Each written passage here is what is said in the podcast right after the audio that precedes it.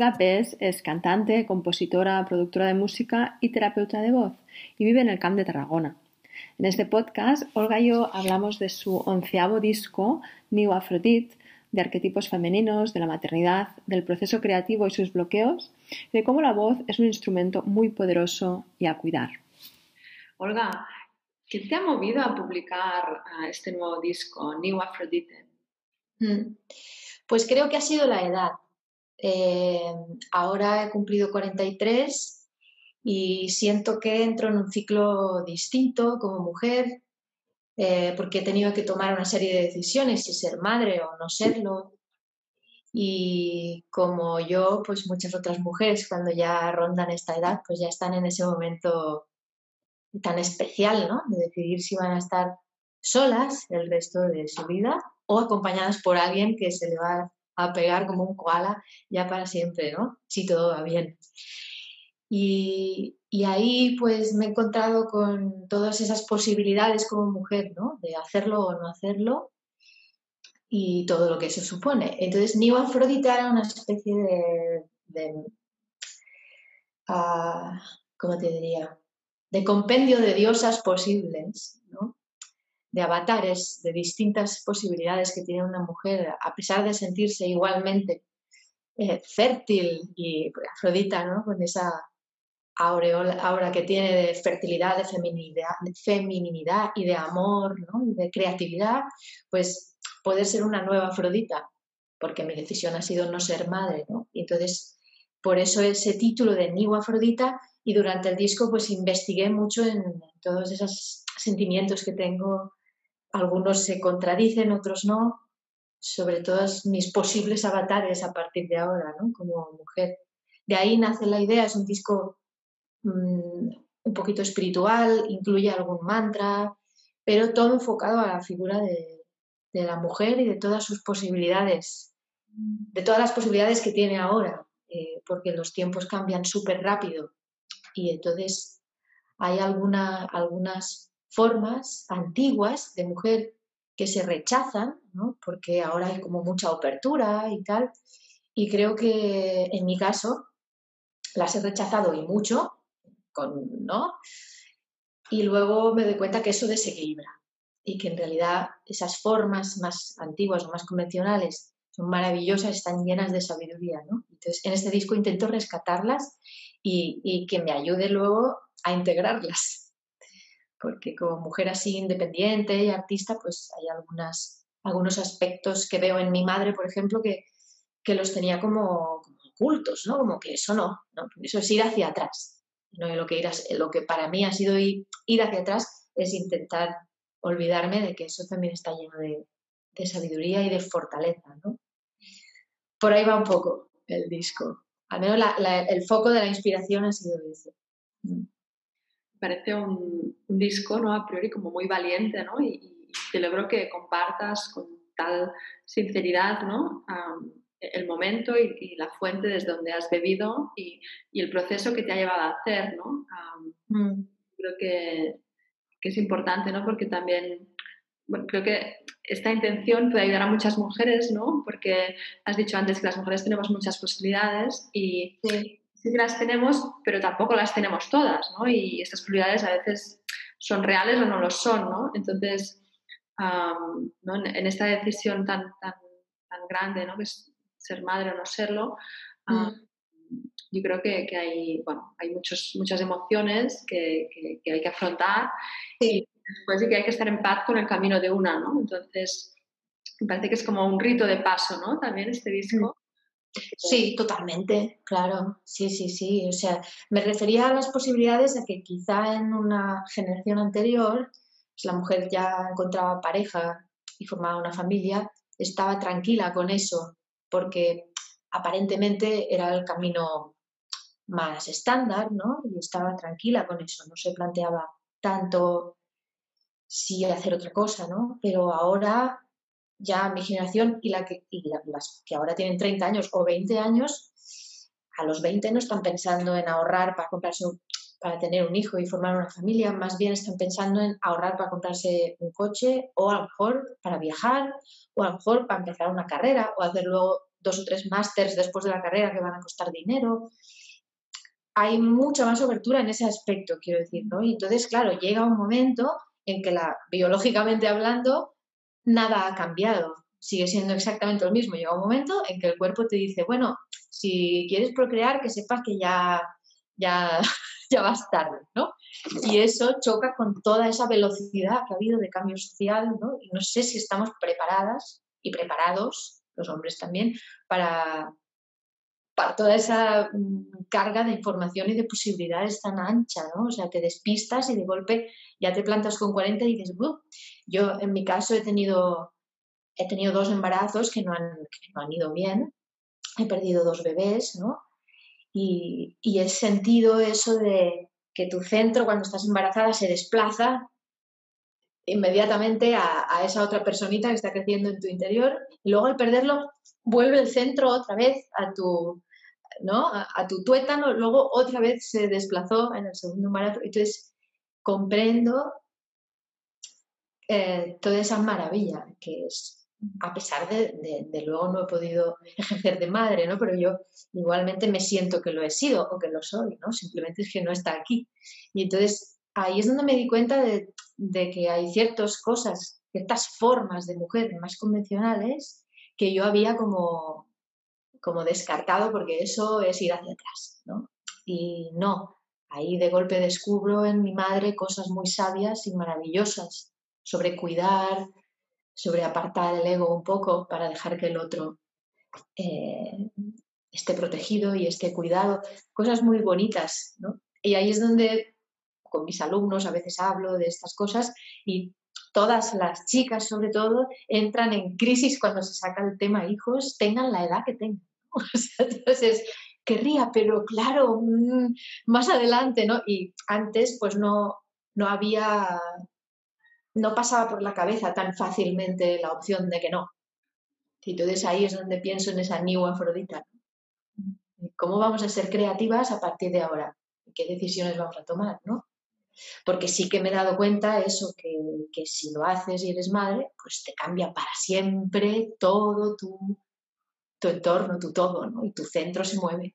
Eso es así, ¿no? Qué bien, ¿no? y me gusta que lo, lo pongas así, ¿no? Y, yo una cosa que percibo es que se ha pasado de que no se cuestionaba el tema de la maternidad, simplemente, ¿no? Tenías hijos y venían y ya está, ¿no?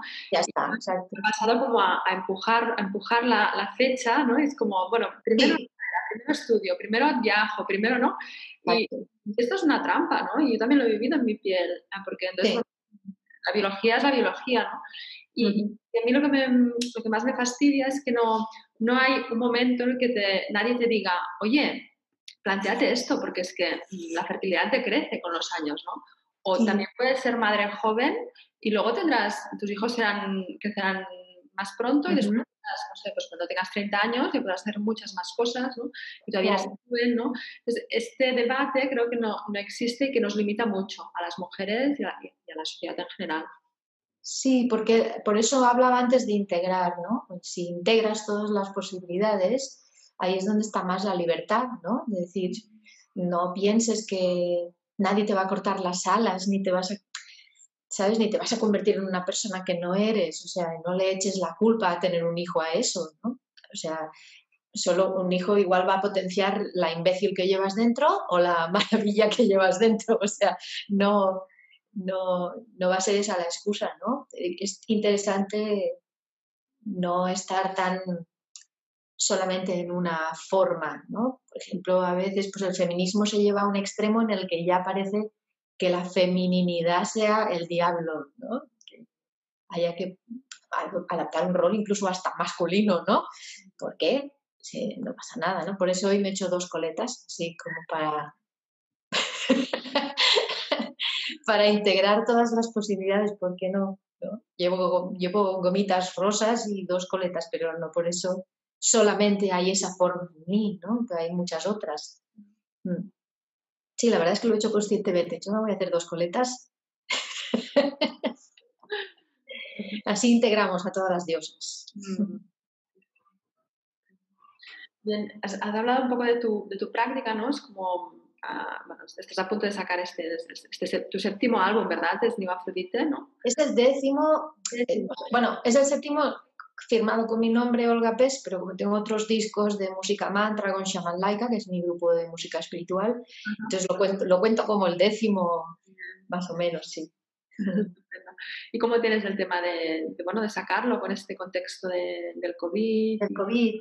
Bueno, la verdad es que me ha ido bien el parón, porque ya tenía el disco terminado más o menos en el primer confinamiento así que hubo, ya lo tenía terminado, entonces al, frenarse las actuaciones y todo esto, lo revisé y me di cuenta que estilísticamente me había, me había eh, eh, desviado del camino que yo quería y había terminado ya, o sea, estaba completamente terminado con el mastering hecho y todo, pero me di cuenta que me había quedado un disco muy folk, muy folky, y yo quería un disco más pop esta vez, y me había desviado estilísticamente un montón. Entonces estoy aprovechando el parón para volver a revisarlo de arriba abajo y cambiarle un poquito el, el, embalaje, por decirlo de alguna manera. Entonces lo estoy revisando y me está yendo bien que haya habido este, este parón porque a veces la vida va tan rápido que necesitas que alguien te pare para decir, a ver, realmente esto es lo que querías, porque es que todo va tan rápido, así que no, no, no lo he vivido mal, lo he vivido bien, ¿no? Me está yendo bien. Más tengo que decir que ahora mismo estoy en crisis artística profunda, o sea, la, o sea, la creatividad hace subidones y bajones. Bueno, ahora estoy en un bajón tremendo en el que el disco pienso que no vale nada, que todo suena mal y tal, pero me río porque como pasa siempre, ¿sabes? Pues ya no le presto demasiada atención, pero bueno, está guay que, la entrevista haya sido justo esta semana porque estoy de bajón total y es, es también interesante que te pregunten cosas cuando no confías absolutamente en nada de lo que estás haciendo. Es, es un momento que está bien. relacionarte con esto, ¿no? De decir, bueno, ahora estoy en, este proceso, pero sé que no, no, me lo tomo en serio, ¿no? Es como que... Es que, ¿sabes qué pasa? el, el el ego del artista, que es súper necesario, tiene dos caras, ¿no? Una es súper importante, que es que si no tienes ego, no harías música, ni pintura, ni danza, ni nada, porque entonces no pensarías que lo que tú tienes que decir es interesante.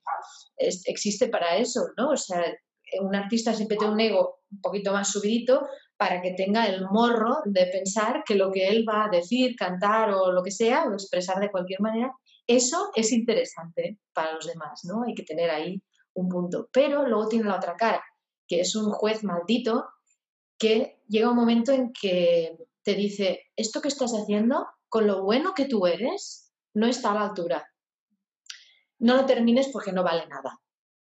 Y ahí es donde te viene el bajón, que es porque como tienes el ego muy subido porque estás pariendo un proyecto, está tan subido que si no lo controlas, entonces empieza a decirte, hombre, con lo bueno que eres, ¿de verdad así? ¿Lo vas a dejar así? Y entonces ahí es donde viene el bloqueo.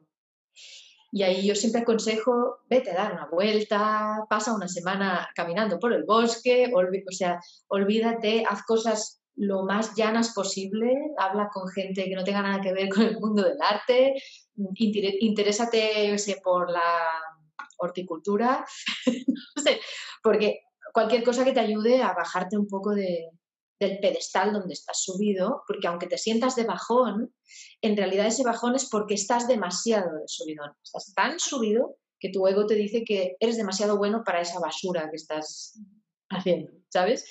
Entonces, bueno, estoy en ese punto de chata, Olga, baja un poquito, ¿vale? Y entonces podrás terminar el, el disco y que luego seguro que será súper bonito, ¿no? Pero, pero me pasa eso, bueno, creo que a todos nos pasa eso, el ego es, tiene esas dos caras, necesario, pero cuando se pasa de la raya es el momento en que te dice, va, déjalo estar porque no, no ha quedado bien, no está bien. Es el momento en el que la, obra corre riesgo de ser destruida, ¿no? Y es como Totalmente, sí. Dejar la obra de uno mismo para no, sí. todo.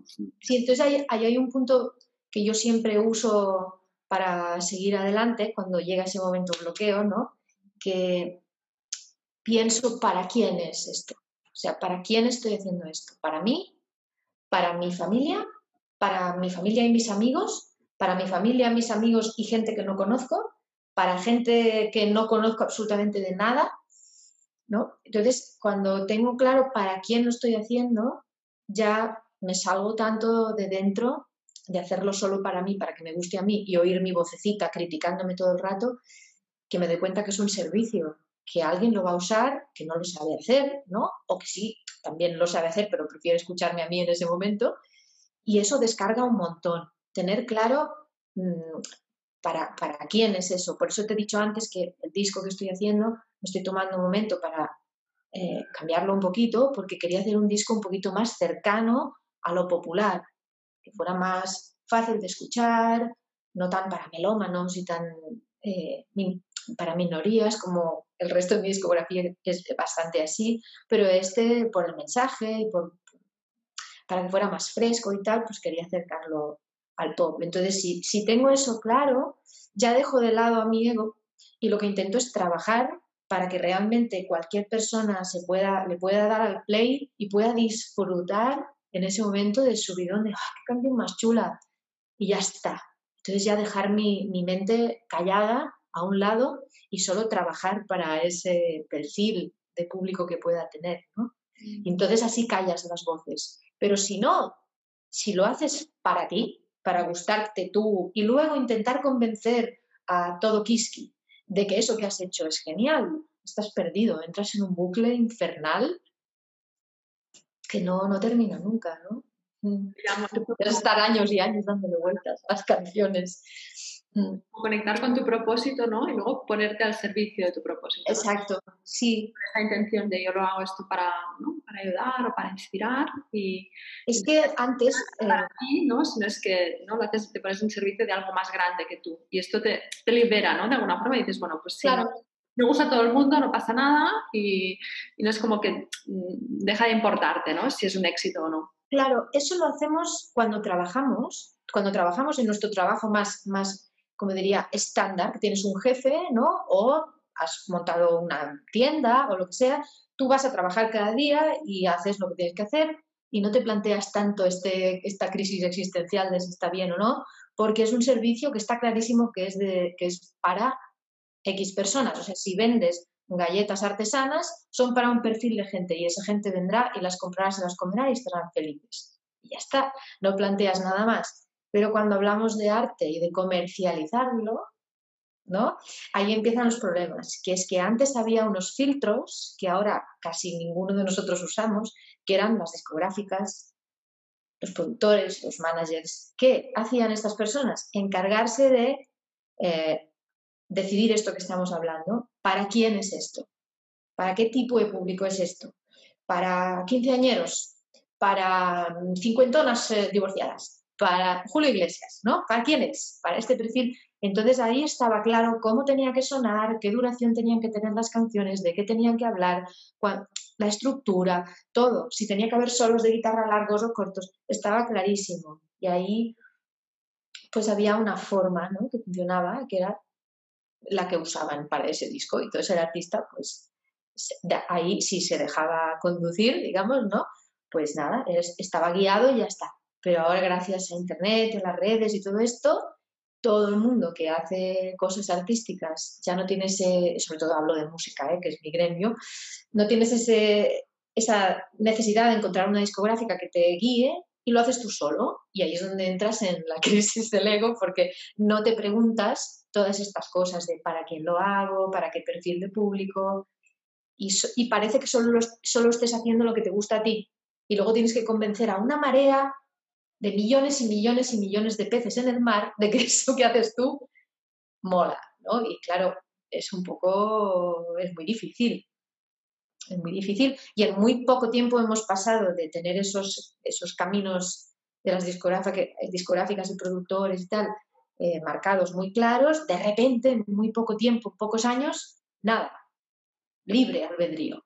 Entonces, ahí es donde entramos muchos en crisis y en, en momentos de ego, ¿no? De la gente no sabe escuchar. Bueno, quizás es que lo que has hecho es tan, tan, tan, tan, tan eh, pensado para que te guste a ti, que es que no está llegando a los demás. A mí me pasa eso, ¿eh? Primera, primera culpable.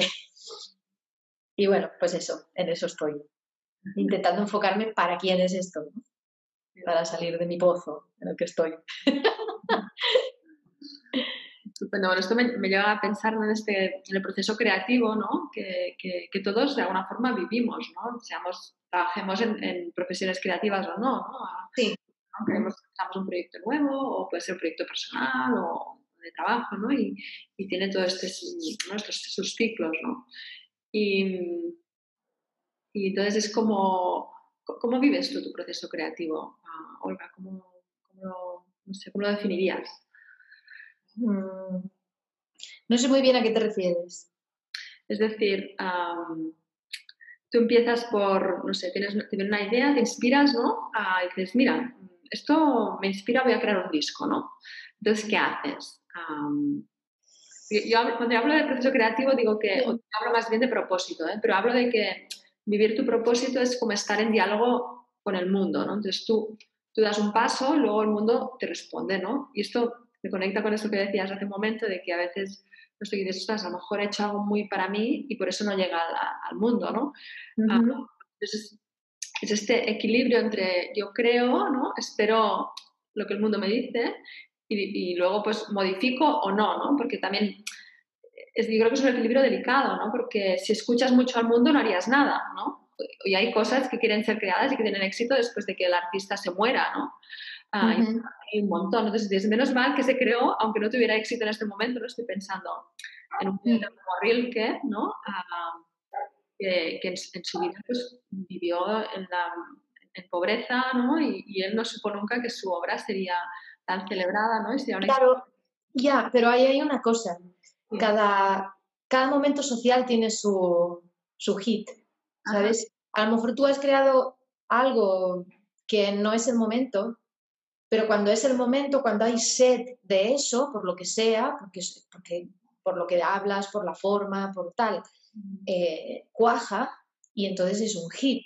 Y no deja de ser que hay una necesidad de algo que como eso, que aunque en ese momento se creó solo desde el ego del artista y vivió en la más, en la más extrema pobreza debajo de un pino, aún así, en el momento adecuado, eso hay una necesidad de, ah, ostras, ahora esto hace falta y entonces se comercializa y lo peta, ¿no? Digamos, claro, suele pasar, pero siempre pasa porque hay una necesidad de muchísima gente quiere eso.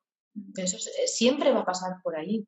Mm, el, artista siempre está al servicio de, la gente, porque el artista es el que...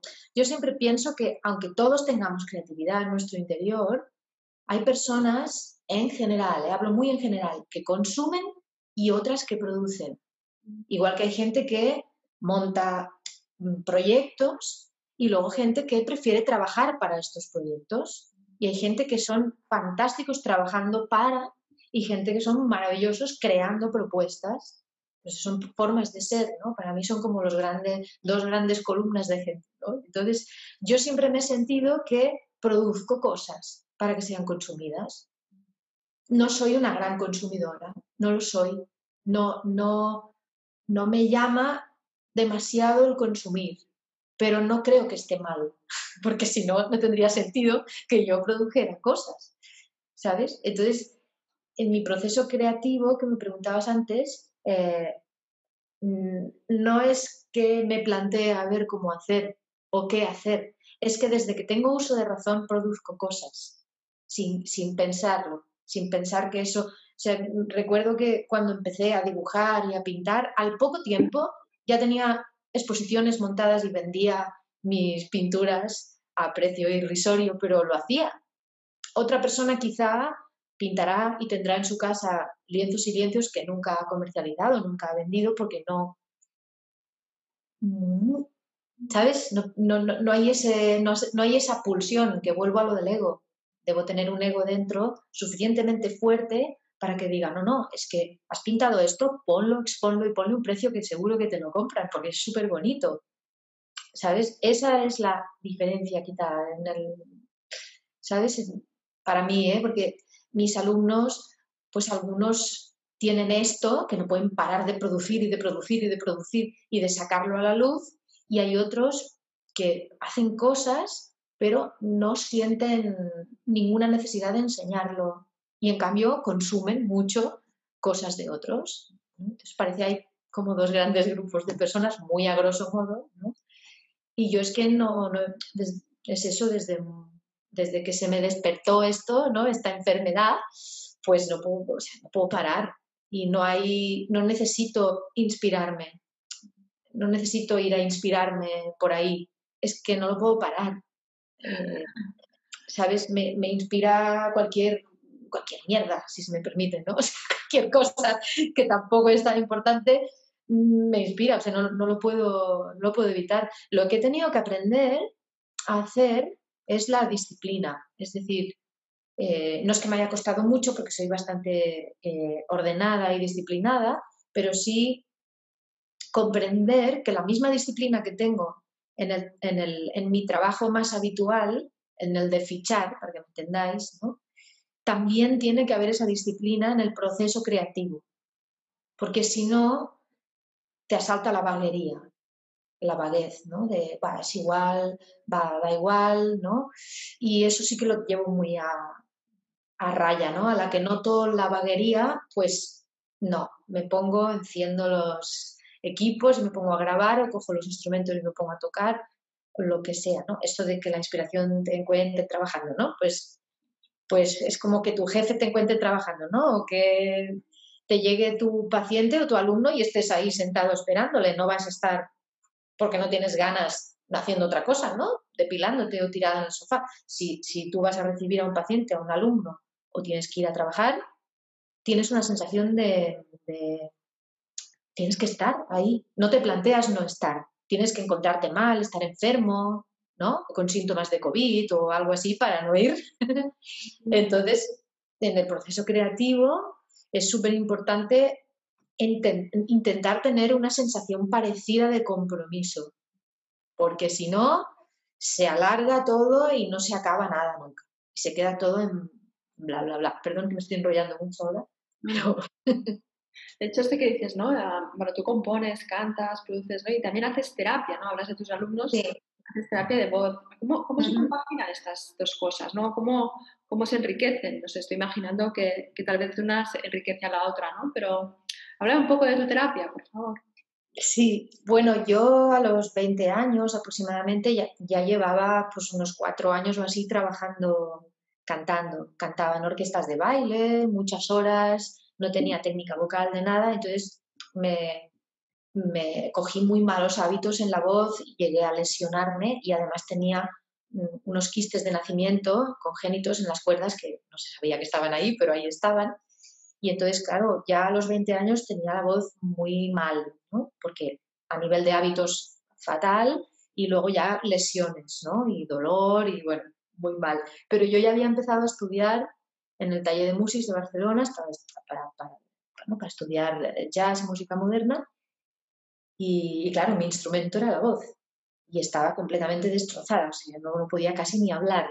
Y yo me pagaba mis clases pues con ayuda de mi familia, pero sobre todo de mis conciertos y tal. Entonces, claro, me vi entre la espada y la pared, porque no, es que no podía, iba a los conciertos y me acuerdo que a veces lloraba de, que no puedo más, es que no me sale la voz y tengo un dolor dentro que parece que me hayan arañado mil gatos, ¿no? Entonces, eh, hubo un día que no sé por qué, siempre a veces lo pienso, digo, no sé cómo lo hice, pero pensé que me iba a hacer eh, mi auto reprogramación de mi sistema fonador, que yo tenía que ser autosuficiente y cambiar eso porque los profesores de canto con los que di no supieron conducirme adecuadamente, ¿no? por lo menos a mí. Y entonces empecé a estudiar anatomía por mi cuenta. Todo, las cuerdas vocales, los pliegues falsos, que son los músculos que las sostienen, los cartílagos que las estiran, o sea, todo, pues lectura, ¿no? Entonces cogí a una chica de alumna que estaba perfecta, tenía la voz cristalina, y empecé a experimentar con ella ejercicios de concienciación, anatomía pura, que a mí no me salían, porque yo, ya te digo, estaba muy mal y a ella sí. Entonces, comparándome con ella, empecé a entender todo el mecanismo, que ahora tampoco hace falta explicar eh, todo el mecanismo de la voz, pero comprendí qué es lo que había hecho mal, digamos, ¿no? Sobre todo a nivel de sobreesfuerzo y todo esto. Y, bueno, y me, hice mi propia reprogramación de cómo funciona mi sistema y me curé. Me curé que no había ninguna enfermedad, o sea, realmente lo que había es un muy mal hábito. Y entonces los, los, problemas de lesiones que tenía se fueron desapareciendo solos, que había nódulos y había edemas y derrames y muchas cosas, pero a base de la reprogramación y del buen funcionamiento, pues esto a base de muchos años, ¿eh? no, no fue de un día para otro. Pero, y después ya con los años, uno de los quistes que tenía en las cuerdas, por problemas emocionales, de que me separé de mi, bueno, de, el que fue mi pareja más importante y tal, bueno, pues uno de los quistes se empezó a hacer grande. Y entonces volví a tener problemas, pero por eso, porque ya no de, de, de, malos hábitos, sino que físicamente había allí una bola que se estaba haciendo muy grande y me lo tuve que quitar. Entonces, al tener que pasar por esa operación, que fui con un médico que es el doctor Perús, que es una eminencia en Europa, eh, gracias a mi familia porque costaba mucho dinero, pero pude ir con esta persona que ya fue la clave, porque él cuando vio el funcionamiento de mis cuerdas me dijo, no me puedo creer que funcione tan bien con este quiste tan gigante que has hecho, ¿no? Entonces le expliqué un poco lo que hacía y, me dio mucha confianza, me dijo, Olga, esto no lo he visto jamás, o sea, está súper bien, y además es muy difícil de hacer, el sentir tus pliegues falsos, el derecho y el izquierdo por separado, esto es, está muy bien, o sea, tienes que llevarlo adelante y hacerlo, ¿no? Y entonces a partir de ahí me hice mi propia pre y postoperatorio yo sola, sin ayuda de nadie. Y, bueno, me acuerdo que, a los 10 días de quitarme el quiste, mi voz estaba perfectísima, o sea, y no he vuelto a tener problemas nunca más. Entonces, ahí ya empecé a dejar de hacer clases de música, porque yo me, terminé el taller de música, tenía el superior de jazz de allí, y hacía clases de música o clases de canto, lo dejé me establecí por mi cuenta y entonces empecé a hacer estas terapias de voz, que simplemente es, eh, es un trabajo primero muy físico, ver qué le pasa a esa persona y explicarle exactamente, no con metáforas ni muy lo más concreto posible, qué es lo que no hace bien y empezar a corregir ese hábito. Pero entonces ahí empieza lo divertido, porque el mal hábito, lo que hace que el sistema no funcione y se bloquee y empiecen los problemas, yo lo que entendía es que venía de la infancia, no venía tanto de, la edad adulta donde ya eres profesor o eres cantante o eres conferenciante o lo que sea y ahí te, haces daño porque hablas mucho. No. Es decir, que hay un vínculo emocional, hay un trauma emocional Absolutamente. de la infancia que genera esta disfunción, este bloqueo. Claro. Fíjate que hay personas que pueden ser incluso fumadoras y y, salir por la noche y tal, y les escuchas la voz y está perfectas, no tienen ningún problema. Y hay gente que, que bueno, que lleva un montón de tiempo ya en plan monje tibetano porque no se encuentra bien y, y, está fónico y no tiene voz, o tiene una voz muy pequeña y muy apretada y muy, que no me sale, ¿no? Y no lo entiendo y siempre estoy resfriado y tal. Entonces, eso mm, viene del hábito de un hábito muy antiguo, que suele ser de los padres, los abuelos, lo han ido pasando de padres a hijos, que hay unas formas en el habla que se van contagiando, digamos, ¿no? Por, por, simpatía, ¿no? De unos a otros. Por ejemplo, en el flamenco es un estilo de el, cante flamenco, donde está muy clara ese sufrimiento que se ha ido pasando de generación en generación, esa forma de cantar apretada, así, que ya oyes a los niños, papi, que no sé qué, y ya hablan con la voz apretada porque el padre habla así, el abuelo habla así, y luego cantan y les da igual, les importa un pito tener esa voz apretada porque están acostumbrados y además no, o sea, para ellos no es una fonía, para ellos es maravilloso y es un sonido, mm, como dicen ellos, con metal y chulo, ¿no? Y se pueden llegar a estripar ahí en el tablao y les da igual. En cambio, depende del perfil de persona, esa forma de hacer o ese sonido roto, otra persona dirá, es que estoy afónico, no sé qué me pasa, pero estoy afónico. ¿Sabes? Entonces eso, pues, tiene, tiene mucha relación con cómo has vivido la infancia, cómo hablan tus padres. Y por ejemplo, Olga, es complejo. que nos escuche, ¿no? ¿Y cómo puedes saber, ¿no? O sea, ¿cómo puedo saber yo que tengo un bloqueo a nivel de, de voz, ¿no? Bueno, yo, no, de hecho, tú y yo nos conocemos. Es que a veces lo que tengo en personas a las que acompaño a través del coaching, ¿no? Que Mm. noto ¿no? que la persona tiene una voz pues, o cerrada o como, bueno, noto que hay un problema, entonces, ¿no? Te, te he mandado personas para que trabajes con ellos, ¿no? Pero Sí. pensando en los oyentes, ¿no? Las que escuchen este podcast, mm, si nos pudieras decir como pistas para saber si, si tenemos Mm. A ver, el, el tema es, por eso te ponía el ejemplo del cantador de flamenco. Solo hay un problema cuando te molesta en tu vida, cuando tú quieres hacer algo con la voz y no puedes. Porque aunque tú, por ejemplo, pensemos en Brian Adams o en Louis Armstrong o en Sabina, son voces que ahí hay algo, ¿vale? Suenan rotas, suenan apretadas, pero en el, en el instante en que eso no te, no te supone un problema y lo disfrutas, para mí no hay un problema ahí, ¿sabes? Ese, hay, hay voces que incluso suenan limpias, pero la persona mientras habla se nota mal, se nota sensación dentro de bloqueo y mal.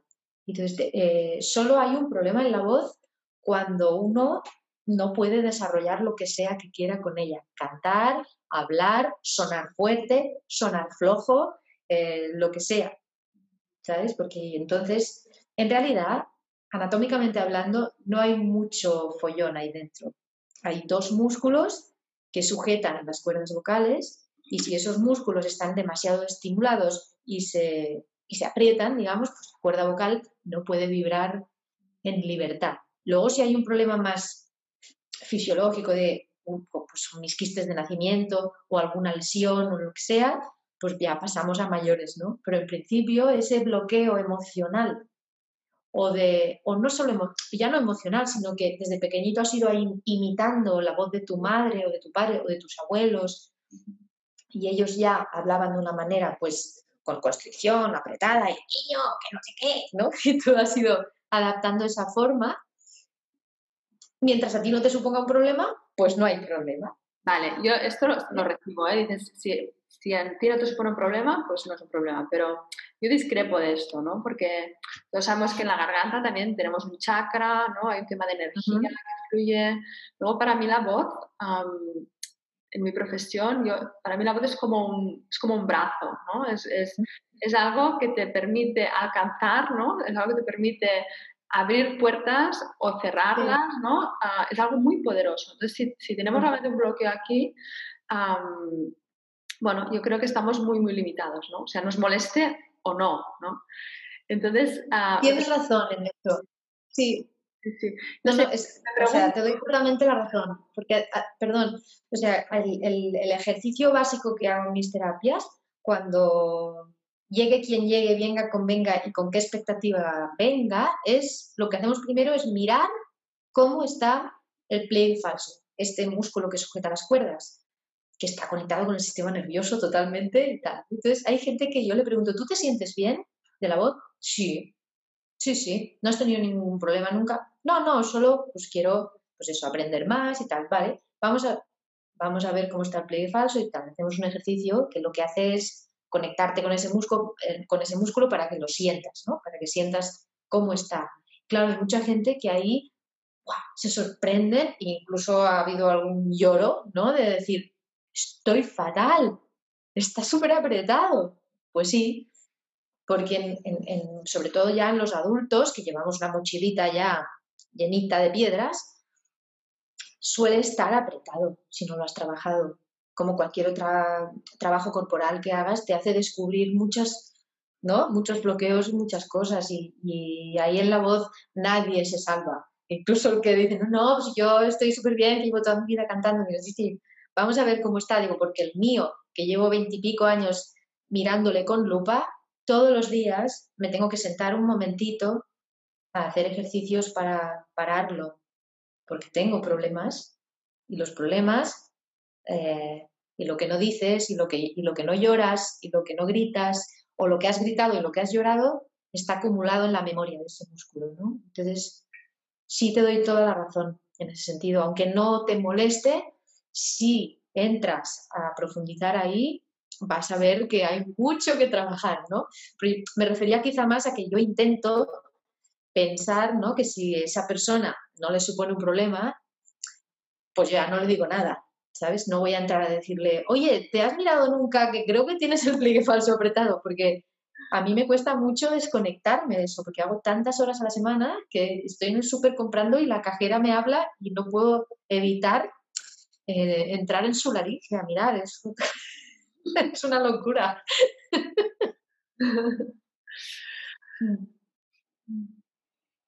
me, pregunto si hay como, no sé, si, si, te has encontrado algún caso ¿no? de personas que han hecho terapia contigo, que, que, que de trabajar la voz luego hayan venido cambios potentes en su vida, ¿no? todos, todos, todas las personas que hacen un trabajo conmigo o con quien sea y lo hacen de verdad, tienen un cambio en su vida, ¿no? El que no hace ese trabajo, pues, pues no va a haber ningún cambio, ¿no? Pero claro, es que ya los, las primeras sesiones, y a mí también me cambia cada vez que viene alguien y veo estas cosas, porque me hace pensar, ¿no? Estoy ordenada yo en eso, que este acaba de descubrir que no lo está, ¿no? Porque llevamos toda la vida hablando desde pequeños y a veces descubrimos que algunas vocales las, las, las bloqueamos más que otras y a veces es fácil encontrar el por qué.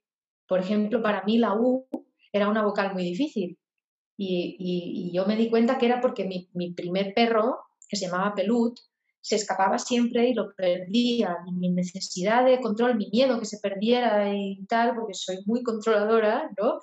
Pues me hacía gritar su nombre por la montaña, Pelut, Pelut, y, y me acostumbré a esa U meterle una fuerza que luego cuando cantaba y, y, venía una palabra de you o lo que sea, me notaba que ahí no estaba tan suelta como las demás. Y eso es así, se crea una memoria muscular según qué sonido por cosas que se van repitiendo, ¿no? Y entonces, yo qué sé, las primeras cosas que decimos es papá y mamá. Y hay una relación con la A, por ejemplo, en todos los alumnos, que es muy especial, ¿no? es, bueno, es difícil de explicar ahora aquí si no se hace el ejercicio y cada uno lo siente en su, en su sistema, ¿no? Pero es, brutal, hay cosas comunes entre todos. De, fíjate que cada vez que dices y, cuando usamos y, ¿no? Lo usamos para parar a veces. Por ejemplo, ¿no? El otro día fui a caminar y em, me encontré a fulanito, ¿no? Es ahí que a veces la usamos para parar un momento para pensar, nos hace tensar en ese momento, porque nos cuesta el silencio. Pocas veces decimos, el otro día fui a caminar, me encontré a tal. No hacemos esa pausa, necesitamos llenarla, entonces esas conjunciones que usamos nos crean bloqueo. Entonces, ese tipo de, cositas son las que te hacen cambiar cosas súper potentes. Claro, esto que nos cuesta el silencio, ¿no? Sí, puede ser porque te cuesta el silencio, puede ser por muchas razones, ¿no? Pero en el, cuando descubres que hay una consonante que aprietas más que las otras y tal, siempre hay una conclusión que hace que cambies eso. Por ejemplo, hace poco trabajaba con un alumno que, que, cuando duda, ¿no? cuando se queda dudando, eh, o sea, apretaba los pliegues falsos a lo bestia, ¿no? Y decía, cada vez que dudas de lo que vas a decir o te quedas pensando a ver qué vas a decir, lo estrangulas. Entonces, piensa por qué lo haces. Ahora ya sientes que lo haces y entiendes con qué, ¿no? Con qué musculatura, todo eso lo has entendido. Pero se te escapa, lo haces cada dos por tres. entonces, el trabajo es conectarse cuándo empezó eso y por qué. Y eso suele empezar en la infancia, cuando aprendes a hablar Quizá te da miedo hablar con tu padre porque era muy exigente o quizá, yo qué sé, las experiencias de cada uno son tan distintas, ¿no? Que sí, sí, pero sí, claro, te hace cambiar cosas muy... De hecho, ahora escuchando estoy, estoy entendiendo más el proceso, ¿no? Y como esta idea de que de que el cuerpo es nuestro inconsciente, ¿no? Entonces, todo lo que está bloqueado en el cuerpo está allí, ¿no? Esperándonos a que lleguemos la de la conciencia mm. y, tú, ¿no? Pues a través de, llevar conciencia a las tensiones de, que existen en esta zona, ¿no? En, el aparato fonador, ¿no? Haces, mm, creas el espacio para que se puedan liberar estos traumas emocionales, ¿no? Sí, ha sido un poco sin quererlo esto, o sea, yo no, no, no, no empecé a trabajar esto con este aspecto tan terapéutico y tampoco está enfocado así, ¿sabes? Está más enfocado a algo más práctico. Soy una profesora de secundaria y estoy afónica, llevo de baja un montón de tiempo, socorro, ¿no? He ido a logopedas, he ido a todas partes y pues no he tenido suerte de conectar con alguien que me ayude y entonces vamos a lo práctico. Pero es que enseguida, sin querer, o sea, sin, sin enfocarlo ya de una manera así más de trabajo terapéutico, ya casi desde las primeras sesiones la propia persona lo saca y lo dice. Claro, es que esto lo hago porque resulta que cuando voy a casa de mis padres, ¿no? me, me, peleo siempre por tonterías con mi madre, pues que ella también hace esto, también hace... Ah, ah, ¿no? Digo, bueno, pues, pues, pues, pues, ya sabes por qué lo haces y desde cuándo, ¿no? Ahora el tema es cambiarlo. Sí, sí, bueno, y esta idea maravillosa, ¿no? Que es que es esta idea de que, de que, nuestro cuerpo quiere sanar, ¿no? Nuestro inconsciente quiere ser consciente, ¿no? Entonces, esto que dices que desde la primera sesión pasan cosas, es, es que, ¿no? Mm, si nos dejamos, ¿no? Si, nos, si, si, si acudimos a, a, que nos ayuden a sanar, ¿no? Las cosas pasan, ¿no? Pues claro, o lo puedes hacer tú mismo. Lo puedes hacer, bueno, tú mismo y siempre es más acompañado. De las dos maneras, sí, sí, sí, claro. Yo me lo hice a mí misma Quiero decir, no, porque, porque sea, ¿no? Estaba predestinada a hacerlo, ¿no? Y, cualquier otra persona puede sanarse a sí mismo algo, ¿no? Pero claro, si acudes a alguien y das con la persona adecuada, jolín, es maravilloso, sí, sí. Estupendo, Olga. Pues no sé, vamos llegando al, final de este podcast. te quería preguntar, no sé, si quieres dar algún, algún consejo, algo, alguna técnica que pueda inspirar a los oyentes las personas que nos escuchen, no sé si en el ámbito de la creatividad o de la voz, no sé, mm. que, te inspire, que creas que puede inspirar a, los otros. Mira, respecto a la voz, hay una cosa muy sencilla que, bueno, es como muy práctica y muy sencilla, el carraspear, hacer esto, ¿vale? Este es una cosa que se hace mucho cuando tienes que hablar en público, ¿no? Justo antes de empezar, carraspeas, ¿no?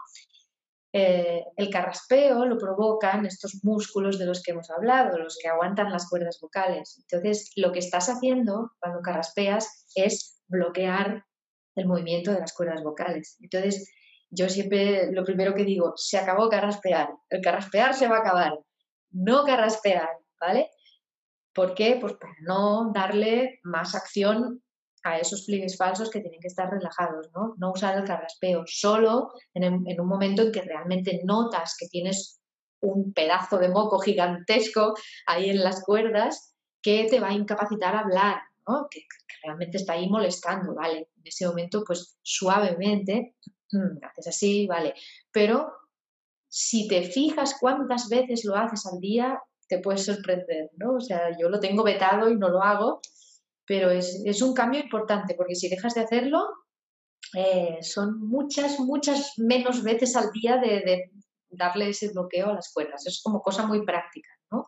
Luego entender que todo lo que bebe, todo lo que, lo que tomas, pastillitas para la voz, caramelos, agua, eh, miel con limón y todo esto, los líquidos y los sólidos no pasan por las cuerdas vocales, ni las rozan siquiera de cerca pasan y se van al esófago. Entonces, todo lo que vayamos a usar para suavizar las cuerdas vocales tiene que ser en vapor, inhalado, porque si no, pues no hace ningún efecto, ¿vale? Ah. Solo cuando hay una faringitis, cuando la faringe, que es la parte de arriba del todo, está inflamada o está reseca, entonces ahí sí. Pero cuando se trata de la, de la laringe, que está más abajo, pues esas soluciones solo son placebos, ¿vale? No, cuando bebes agua no te limpia las cuerdas, ¿vale? Si, si, si el agua se fuera hacia las cuerdas, te, te, te ahogarías porque entrarían los pulmones y morirías. De hecho, para eso están los pliegues falsos, estos músculos que si te atragantas, te hacen toser para que lo saques y se vaya por el agujero correcto, ¿vale? Esto parece una tontería, pero a veces no, no, eh, no, lo, no, lo, piensa y te pues es verdad, ¿no? ¿Para, ¿Para qué me tomo miel con limón cuando tengo dolor aquí abajo, ¿no? Si no me llega ahí, ¿no? Eso a nivel de la voz, pues bueno, son dos cositas a tener en cuenta que están bien. Cuando hay sensación de sobreesfuerzo, o sea, de que noto mi garganta rígida como si tuviera una mano que me aprieta así, eso hay que tratarlo igual que cuando tienes una contractura. Cuando un músculo está contracturado, ¿qué haces? Pues le pones calor, pones calor para que se dilate, ¿no? Y para que suelte. Y masajitos, masajes y calor para que se suelte, ¿vale?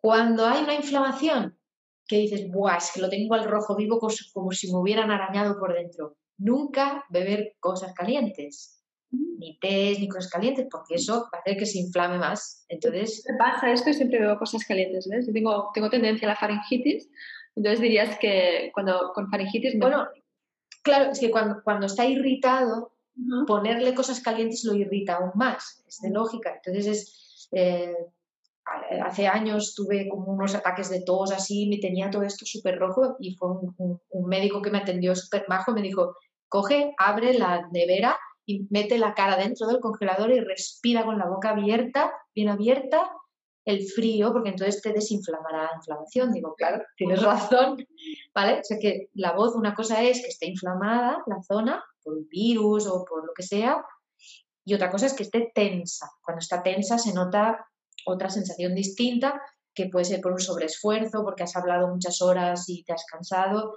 y eso pues va bien aplicar calor. Entonces, pues irte a dormir, por ejemplo, con un paño mojado en alcohol, que te, te lo envuelves y te dé toda la noche calor. Y entonces ese, la musculación se soltará y por la mañana te encontrarás mejor. Ahora que viene el frío, no solo es para no resfriarse, que hay que protegerse la garganta, o sea, si, si te tapas la garganta también es porque ese frío y esa sensación de ostras, ¿no? Hace que los músculos se contraigan. Entonces la voz lo sufre esto. ¿Vale? Eh, por ahí va. Y sobre creatividad, no sé, creo que antes ya he explicado un poco lo que quería explicar. pues al final, ¿no? El, tener el ego eh, presente tiene que estar para ser creativo y atreverte a enseñar tus cosas a la gente.